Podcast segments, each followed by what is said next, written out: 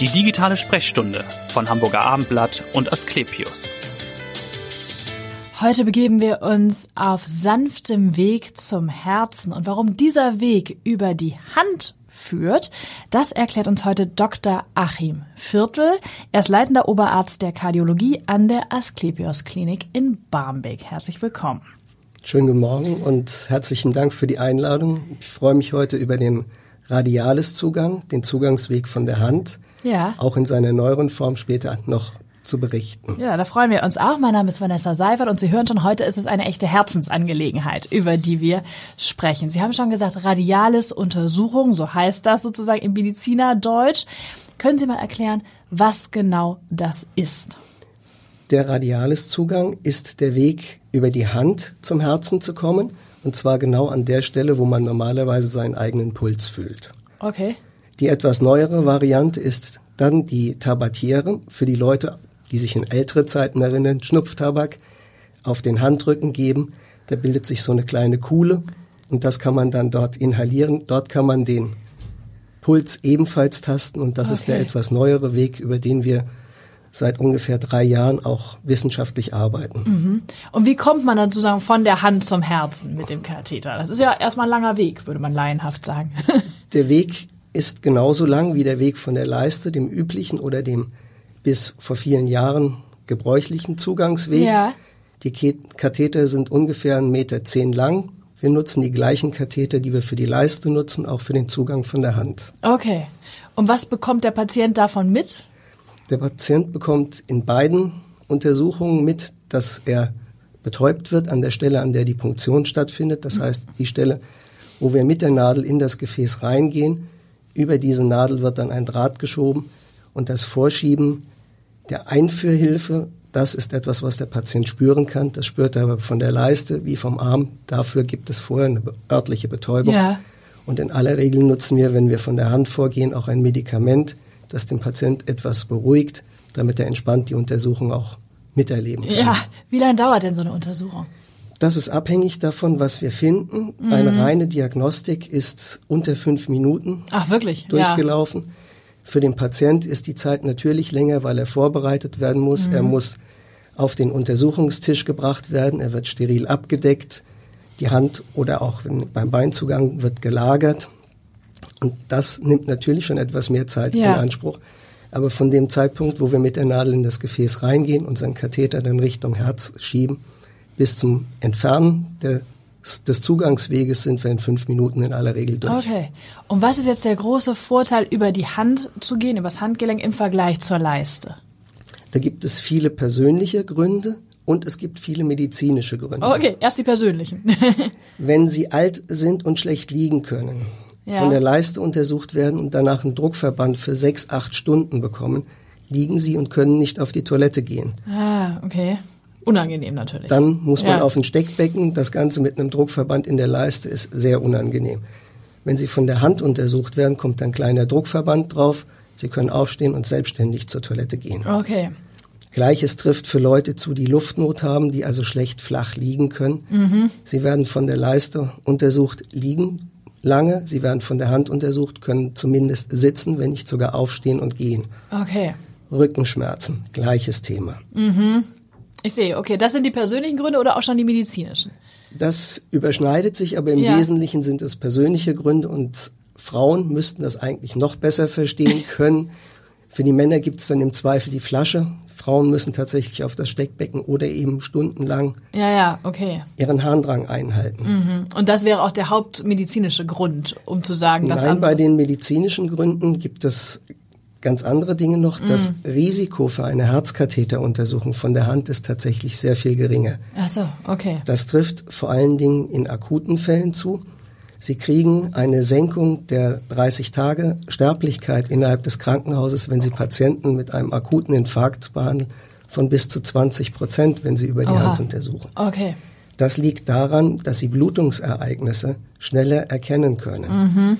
Wenn es an der Hand blutet, das sieht jeder. In Richtig. aller Regel kann der Patient dann auch mit dem Daumen oder mit der anderen Hand da drauf drücken. Wenn jemand in der Leiste blutet, das sieht er selber schlecht. Schlecht, das ja. merkt er erst, wenn es im Bett warm wird. Mhm, dann ist da schon einiges passiert. Und dann ist das in vielen Fällen schon zu spät. Ja. Sie haben jetzt schon gesagt, äh, Herzinfarkt. Was für Patienten sind das, die Sie so untersuchen? Was haben die für Erkrankungen leiden, damit man das mal sich vorstellt?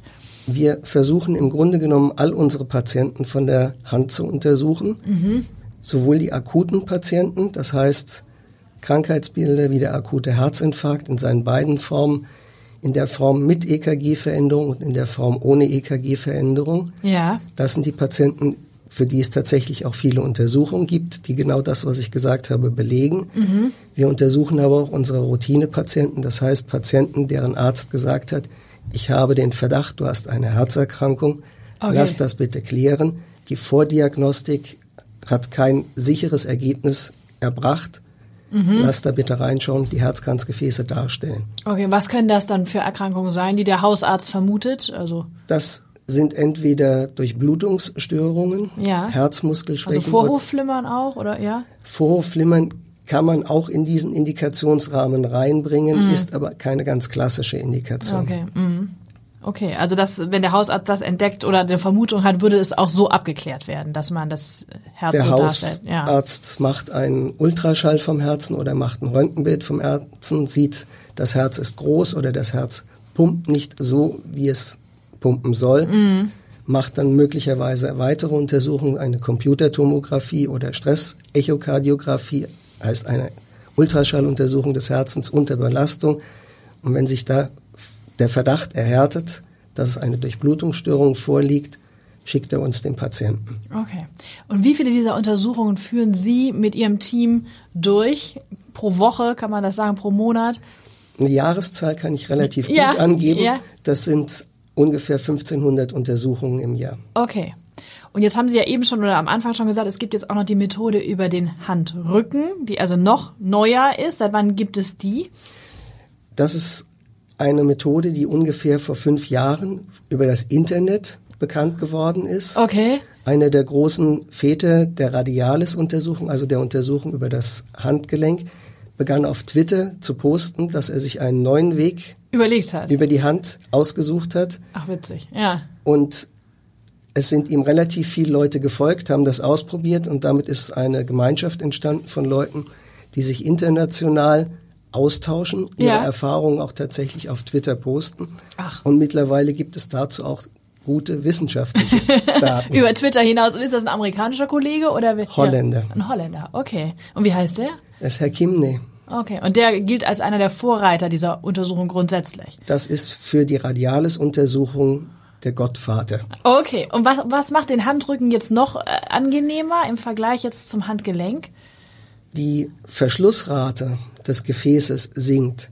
Sie haben bei allen Untersuchungen natürlich das Risiko, dass ein Gefäß auch Schaden nimmt. Mhm. Wenn man von der Punktionsstelle Radialis, von der wir bisher sprechen, reden, dann gibt es tatsächlich ungefähr drei Prozent Patienten, bei denen sich das Gefäß im Anschluss an die Untersuchung verschließt und auch nicht wieder eröffnet. Okay. Klingt jetzt erstmal dramatisch, ja. ist es aber nicht. Denn früher haben die Chirurgen tatsächlich dieses Gefäß genutzt, um Bypässe zu operieren. Mhm. Die Hand ist über zwei Gefäße versorgt und wenn eines davon ausfällt, macht es für den Patienten keinen großen Unterschied. Okay, okay. Gut. Ja, da haben Sie schon mal gut aufgeklärt. Vielleicht kommen wir zu Ihnen jetzt nochmal zum Abschluss. Warum sind Sie Arzt geworden und warum Kardiologie? Sie haben es ja in unserem Vorgespräch schon gesagt, ist, die schwierigste ist Frage. eine schwierige Frage. ja. Ich habe mich in meiner Schulzeit für den Zivildienst entschieden, mhm. bin Krankenwagen gefahren mhm. und fand das eigentlich unheimlich spannend. Wir kommen zu einem Patienten als Krankenwagenbesatzung und wissen nicht so recht weiter. Und dann kommt der große Arzt angeflattert und kann helfen. Ja, das, das war, hat beeindruckt. Hat mich sehr beeindruckt und da habe ich gedacht, okay, das versuchst du auch, ob du das hinkriegst. Ja, es ist witzig, das haben glaube ich viele, den Einstieg über den Zivildienst, über Rettungswagen fahren oder und dann aber Kardiologie, hat sich das im Studium ergeben oder wussten Sie dann schon, das wird mein Fachbereich? Nein, Kardiologie ist eigentlich eine sehr späte Entscheidung bei mir gewesen. Ich habe ursprünglich in der Nephrologie, also in der Nierenheilkunde mhm. begonnen, bin in diesem Bereich viel auf Intensivstation tätig gewesen, habe dann über die Intensivmedizin den Weg auch ähnliche Reizstellung. Da kommt ein Patient mit einem Infarkt, du kannst dem nicht richtig helfen. Da kommt dann der Kardiologe nimmt den Katheter und kann ihm helfen. Ja. Also eine ähnliche Motivation wie zu dem Einstieg Arzt überhaupt. Okay, und Sie haben das nie bereut, würde ich sagen, dass Sie diesen Fachbereich. Genau. Absolut nicht, nein. Was ist für Sie das Spannende im Alltag? Dieses helfen können? Die spannende Situation ist, Sie bekommen einen Patienten, dem es wirklich schlecht geht. Sie behandeln den und wenn Sie gut sind oder Glück haben, dann ist der Patient nach der Untersuchung deutlich besser dran. Mhm. Sie können ihn nach Hause schicken oder zumindest in einem gebesserten Zustand auf eine Normalstation bringen. Also man hat ein relativ schnelles Erfolgserlebnis im das besten Falle. Erfolgserlebnis ist schnell ja. und es ist gut. Ja. Es ist am Ende des Abends wissen sie, was sie gemacht haben. haben. Ja, genau. Und müssen nicht noch vielleicht über Wochen oder Monate äh, Therapiebegleitung machen. Ne? Ja. Und letzte Frage, was tun Sie, wenn Sie nicht in der Klinik sind? Motorradfahren? Ein gefährliches Hobby. ja, ja, ja, aber es macht Spaß und es bietet einen absoluten Ausgleich, weil wenn ich mich nicht auf das Motorradfahren konzentriere, wird es tatsächlich gefährlich. Ja. Also kann ich dabei komplett abschalten. Okay. Und komme in Gegenden hier in und um Hamburg, die ich sonst nicht sehen würde. Also Sie fahren hier sozusagen im Umland, im Norden gerne oder richtig auch weite Touren dann in den Ferien? Auch weite Touren in den Ferien, aber am Wochenende oder nach der Arbeit eher Umland Hamburg. Okay, und wohin geht die nächste Tour ins Umland? Die nächste Tour ins Umland wahrscheinlich zum Plöner See. Ach, okay. Dann wünschen wir viel Spaß und vielen Dank, dass Sie heute da waren und so gut aufgeklärt haben über diese besondere Untersuchung und diesen Weg zum Herzen und hören Sie gern wieder rein in die nächste digitale Sprechstunde. Vielen Dank fürs Zuhören. Vielen Dank. Danke Ihnen. Weitere Podcasts vom Hamburger Abendblatt finden Sie auf abendblatt.de slash podcast.